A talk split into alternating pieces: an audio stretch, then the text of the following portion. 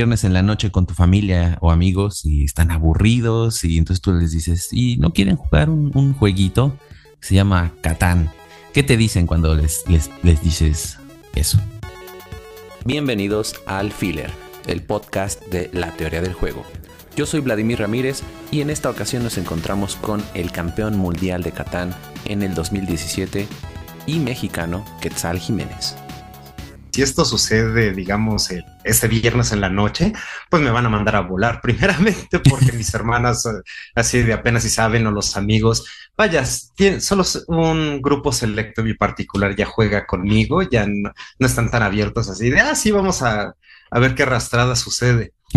Pero si esto sucede en cualquier otro lugar, y eso es lo maravilloso del Catán, así de pues es como un vaso de agua, no se le niega a nadie, así de con personas que no conoces o con nuevas personas o en un lugar nuevo, es de, oye, ¿quieres echarte un catancito maravilloso? Bienvenido y todos nos la pasamos increíble, así de lo difícil es que te conozcan. Oye, y eso me llamó mucho la atención. Vi una entrevista que te hicieron eh, en internet donde decías que en la final eh, se estaban riendo todos, o sea, tus, contrincantes y tú estaban, no, no, o sea, sí compitiendo, pero a la vez divirtiéndose. Cuéntame cómo se fue esa experiencia, porque normalmente pensamos que el juego competitivo es como, como que le quita la parte de la diversión, ¿no?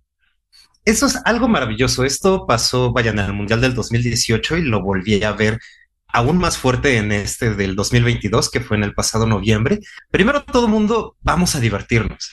Así de realmente, a pesar de que sí hay un ambiente muy competitivo, muy fuerte y muy serio, de muchos lados, muchos competidores, principalmente de Alemania y alrededores y en Estados Unidos, todos vamos a divertirnos. Imagínate esto, un juego de mesa que te diviertes tú, tu familia, tus amigos, que cotorreas, demás, y de repente te vuelves campeón nacional de tu país y de repente estás en algún lado de Europa con otras 80 personas que están en tu misma situación, que vienen del mismo lado, que nunca empezaron a jugar Catán pensando, yo voy a ser el campeón, yo voy a ganar todo esto, yo debo de ganar dinero, yo voy a ser un profesional, sino que todos estamos ahí por esta pura idea y ambiente de pasarla bien y divertirnos. Y eso se refleja. Sí hay muchos momentos muy tensos en las mesas del torneo mundial, donde la gente está preocupada, está tensa, está haciendo números, matemáticas, trata de hacer sus mejores jugadas, estar muy serio, pero ya al fin, eh, en la final del 2018 es de, ya estamos aquí, así de, vamos a dar lo mejor de todos nosotros y sí lo hacemos con mucha seriedad. Todos jugaron de la manera más seria posible que te permite entre la fiesta, el cansancio, la desvelada, el jet lag. Juegas ese nivel, pero recordando esa idea de que te diviertes. Y algo maravilloso que sucedió en el Mundial del 2022 es de que pocas eran las personas serias. Seguramente si eres fan de los juegos de mesa has escuchado de Catán. En resumidas cuentas, Catán es una isla con losetas en las que tienes que generar recursos para construir edificios y carreteras y así ganar puntos de victoria. Catán es el juego más famoso yo creo dentro de los juegos modernos de mesa y nadie se hubiera pensado que actualmente hay campeonatos mundiales donde personas de todo el mundo compiten. Quetzal Jiménez es el campeón mundial del año 2017 y accedió con nosotros a platicar un poquito de su experiencia en los torneos, cómo juega, cómo se divierte y qué viene para él en el futuro. Tengo yo la teoría de que, por ejemplo, toda Latinoamérica nos gusta mucho jugar, o eh, como dicen, con el cachondeo, o sea, jugamos muy poco serio. ¿Notaste ese, ese, estilo de, o sea, o tienes tú ese estilo de juego o lo has notado? Y si es contrastante, por ejemplo, con los países europeos. De cómo lo veo sucede en todas las partes del mundo. Así de, he tenido la fortuna de estar en tres torneos internacionales con invitados de muchos países, de todos lados y jugar con personas de todas las edades, todos los géneros y de todos lados. Y de cada quien, todo el mundo decide qué hacer al final, si está el el alemán súper serio, que reclama, que busca que cada cosa sea muy técnica, muy física, pero detrás de eso se está riendo entre dientes, así se le está pasando muy bien. Así está, vaya, así de, de la Cruz, la que fuera la campeona nacional de Canadá el año pasado, 2022, que pude competir contra ella, que me dijo así de, pues bueno, así de, no voy a ganar, pero tú eres el defensor campeón mundial, entonces te voy a hundir. Así de, ¿qué? ¿Qué? Pero este es el campeonato mundial, ¿por qué me haces esto? Si las fortunas son buenas, poderme vengar de ella en el continental que viene. ok.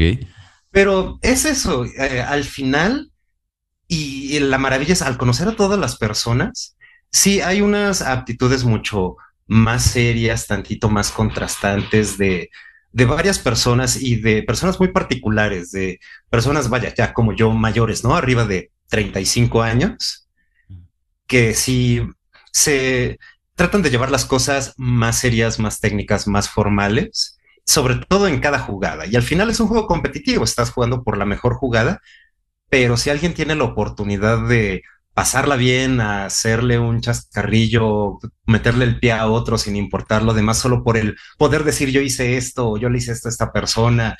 Por más lo que tú llegues a creer de que, y lo veas al menos en esta popularidad de juegos en algunos lados que así de más técnicos, más serios, más pesados, más complejos, juegos más cotorros, divertidos, en otros lados, tal vez sí hay una tendencia sesgada pero al final, y ese origen que tienen los juegos de mesa de pasarla bien, de compartir un momento y divertirse, es lo que realmente la hace universal y vas a encontrar de todo tipo de jugadores en todos lados. Cuando la Miss Universo es Miss Universo, hace una gira, y si no va, por ejemplo, a países en desarrollo, eh, promover la educación, ayudar a niños enfermos, así, ¿sientes que tienes alguna o que adquiriste alguna clase de compromiso a raíz de, de, de, del lugar en el que estás? Al final, el juego de mesa te hace una mejor persona. ¿sí? De cómo es una actividad compartida, reglamentada, estructurada y en la cual tienes que convivir, que es necesariamente social. Sí, de si eres grosero, si eres un ladrón, si tienes una pésima actitud, si te enojas de todo, eres un tramposo, al final las personas se alejan de ti y te van excluyendo y te van haciendo. Entonces, ¿qué tienes que hacer para poder jugar más juegos de mesa con más personas y hacer más cosas? Es hacer exactamente lo contrario.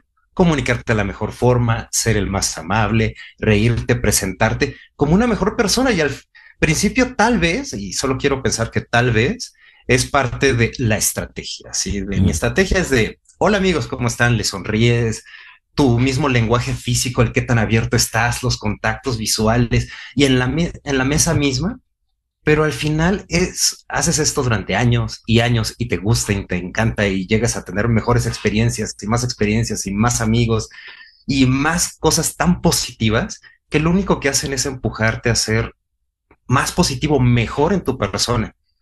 Y entonces no siento un compromiso de que vaya, yo tengo que ser esta figura que representa los juegos de mesa, aunque al final un poquito, sí.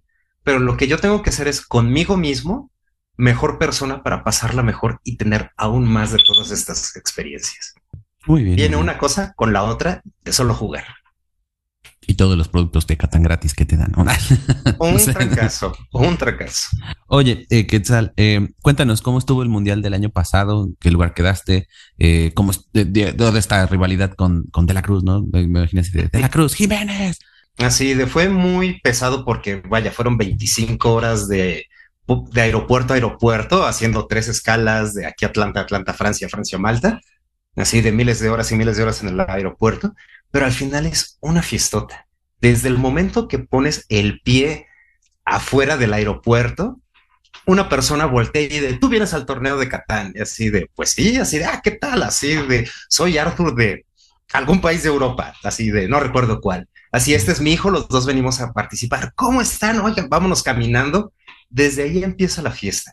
Y esto es algo que yo llamo a que todo mundo intente el juego competitivo, porque si esto te pasa en la mitad del Mediterráneo, pero esto te pasa también en el momento que pasas la puerta de tu tienda local a jugar. Y de sí hay muchos comentarios competitivos, muchos así de, ay, está este Foe de Estados Unidos, el último campeón, el que tiene los rankings más altos en el juego de, esta página de internet así dicen que es el más peligroso, no sé qué, así está el campeón continental que viene de, de una isla, no me recuerdo cuál de viene Enrique, es de Puerto Rico, Costa Rica, del Caribe, así el campeón continental, así de ahí está Quetzal, ¿no? El defensor, y así nada, se me dice, ¿qué onda amigos? Así como les va.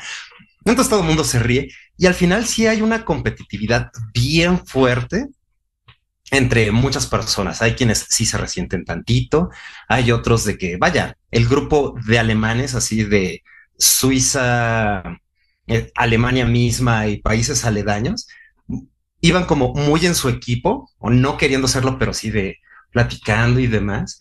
Pero al final, cuando termina el día, cuando termina la mesa, a pesar de algunos enojos, algunas decepciones, algunas tristezas, todo el mundo salió con una sonrisa y esto se sintió este año pasado tantito más. Yo terminé terrible, me fue terrible, me hundieron en mis primeras dos rondas de la cruz principalmente. cumplió su cometido. Cumplió su cometido por una maravillosa mujer y la otra competidora de Canadá, Sarvat, que fue con su esposa y que llegó a ser del top 8 del torneo. Una mujer maravillosa, increíble. Y terminó por ahí del como lugar 55, algo así. Ya ni lo conté, ya en el momento después de mis rondas ya ni quería ver. Pero mi última mesa qué delicia, así de Bowfeng, Estados Unidos, este competidor súper temido, todo esto. Así de el queridísimo Félix, así de el, representante alemán. Y me parece que era uno de estos de Escandinavia, de alguno de los países de Europa del Norte. Todos los ojos en esa mesa. Qué risa, qué burla, qué, qué albur de mesa, así de tuvimos que terminar llamando así de al juez, luego al jefe del juez y luego hasta que llevaran al mismo Klaus ah, para, para eliminar dudas. Así de claro que me puede cambiar nueve cartas por un borrego para que no gane el alemán. Así de no, es que no se puede. ¿Dónde está el juez? Juez. Así de sí, sí se puede. La cosa es esta, así de, y esto es algo que muchos se olvidan. Catán es un juego que creó Klaus mm. para entretener a sus hijos mientras él trabajaba como, como un técnico dental. Así de, así lo inventó, así de, cómo mantengo a mis chamacos así entretenidos con esto. Así de, ¿a quién se le iba a ocurrir que 30 años después hay el décimo torneo internacional con 100 representantes de todo el mundo? ¿Y cómo creas esta competición manteniendo el espíritu y las reglas de este juego original que inventó en su consultorio dentista? Así de, ¿qué pasa? Esto. Claro que se puede. No, no puede ser. Llamen a Klaus. Así de, estaba cenando con su familia, entonces pues lo, lo ponen en el teléfono, así en el centro de nuestra mesa. Y es así de, señor Klaus, así de, pasa esto y esto y esto. Sí, sí se puede. Ah, pues ahí está Félix, así de, te la comes y podemos hacer el cambio. Yo voy a dar mi borrego, vos me dan nueve cartas y te quito el camino más largo. Sigan aquí en el filler para que Quetzal nos explique cómo se prepara un jugador profesional y competitivo a lo largo del año. Bueno, tengo dos preguntas. La primera, ¿cómo te preparas? ¿Cómo, cómo se prepara uno para el juego competitivo? No sé, o tienes uno, uno, uno siempre puesto en tu casa, ¿no? Eh, recibes a las personas y un cafecito, un catancito. Bueno, antes del torneo del 2018, pues vaya, si eran los amigos. Y afortunadamente mi grupo de juego tiene a personas importantes en editorial de PIR, a dos campeones nacionales anteriores, a cuatro representantes internacionales anteriores. Entonces, pues vaya, el grupo de juego sabe jugar. Nivel ahí. Sí, hay nivel ahí. Y después, pues vaya, esta temporada que se retrasó y demás con la pandemia.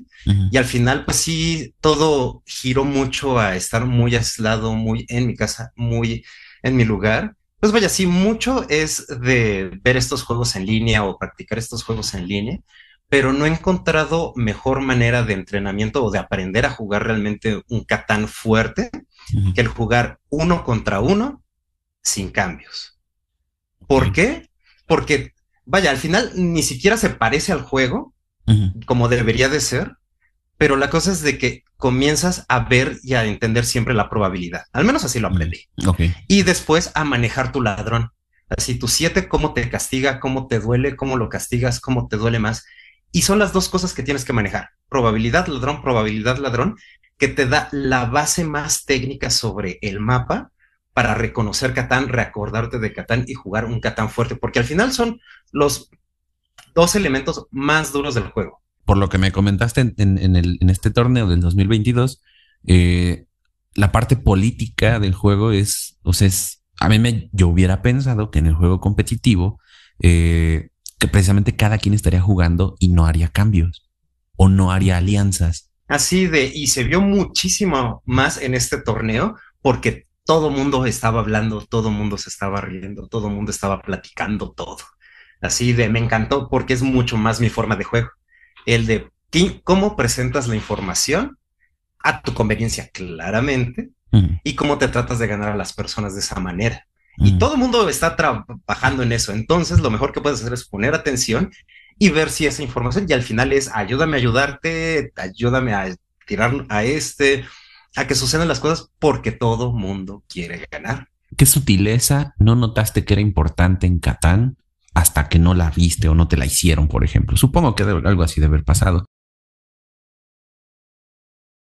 Contacto visual, así mm. el, bueno, el, lenguaje físico que presentas es importantísimo. No solo el tú cómo te muestras más abierto, más interesado, con más atención, aunque no le estés poniendo y estás pensando en otras cosas.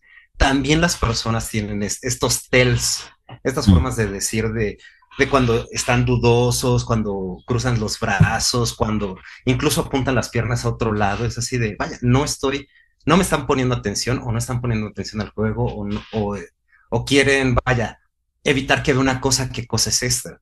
Así de la manera en que presentan sus, cartas, porque hay gente muy mañosa, así de que tiene sus cartas de desarrollo botada por como toda su zona del tablero sin orden, sin nada, y no sabes cuál, cuál compró en ese momento, cuál no, cuál sí. O incluso cuando vas a robar o te van a robar cartas, pues vaya, quienes si medio esconden una carta de un lado, del otro, estas cosas.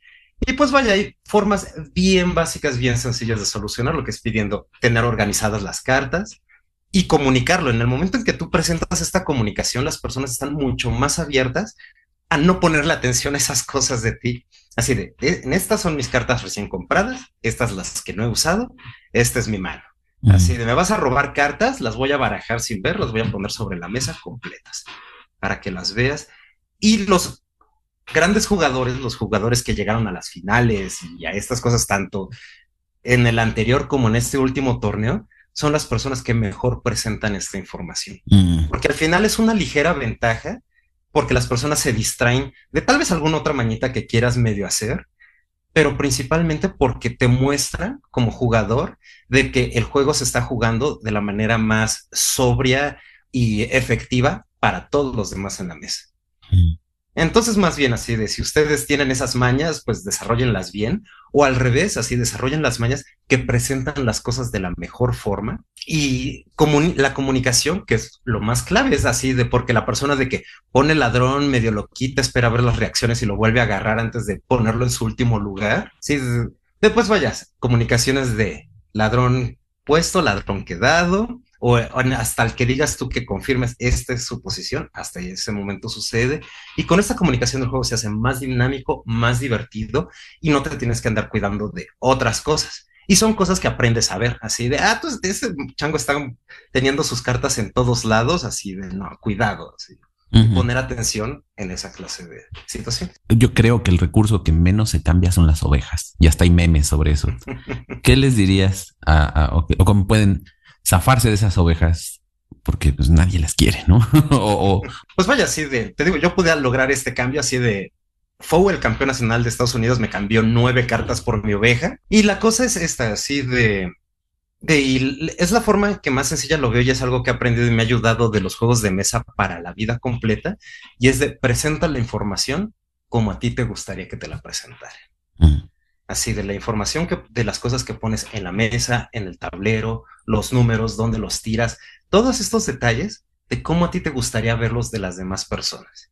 Y para estos cambios, pues finalmente es el argumento, así de, tienes tu argumento de, me tienes que cambiar tus nueve cartas por mi oveja, así de en primera, porque si no nos va a ganar el alemán. Así de yo soy el único en este instante que tiene los recursos para robarle el camino más largo, todos queremos ganar, y es eso.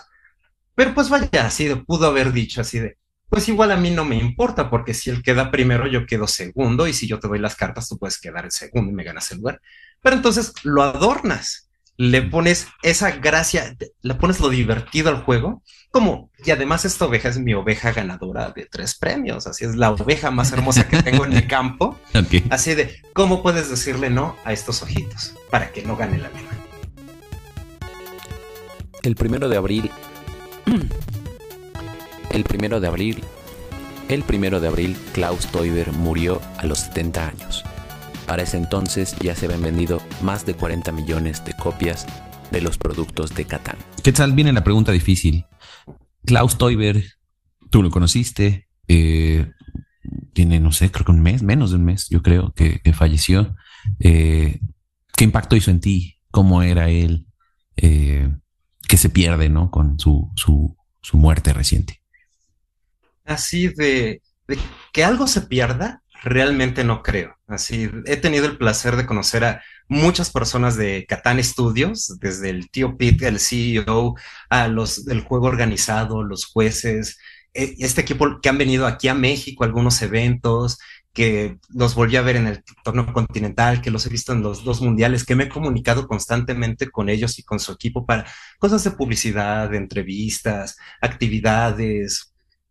Y después de estos cuatro o cinco años platicando con estas personas, el legado de Klaus, junto además con los de sus hijos, que ellos siguen ahí, siguen siendo parte de Catán, sí, de no está perdido, así de no se pierde algo porque todo su legado lo construyó y tiene un equipo maravilloso de personas directas que lo están haciendo crecer y todo este grupo siguiente de nosotros como jugadores o editoriales que tratan de empujar estos eventos, las mismas tiendas que están, sí, este maravilloso legado que tiene Klaus, así de está, eh, tiene vida propia, puede andar por sí solo y yo no creo ahí que ya se haya perdido algo al menos hablando hacia los juegos de mesa. Como persona, Klaus es, pues vaya, yo lo conocí como este adulto mayor, no serio, pero sí parsimonioso, callado, siempre con camisa y suétercito, que parece que siempre está hablando solo con él mismo y se ríe solo de sus ideas o de lo que él está platicando con él mismo. Y vaya, muy amable, pero muy sobrio, de pocas palabras. Pero esos momentos donde me pude sentar a hablar con él primero en Alemania, en, una noche mientras él estaba fumando un cigarro, estos momentos, eh, después en la cena que fue ahí mismo en Colonia, a lo largo de estos años algunos mensajitos, y ahora nuevamente verlo en Malta, él diciéndome que se acordaba de mí con cariño, hablando de algunas, sí, nimiedades y tal vez como de amabilidades el uno hacia el otro, pero vaya, Klaus, una persona maravillosa, al menos en el, la forma en que logra empujar o da la impresión de empujar a las personas a que tengan esta idea de esto está bien padre, esto es maravilloso, esto es muy divertido.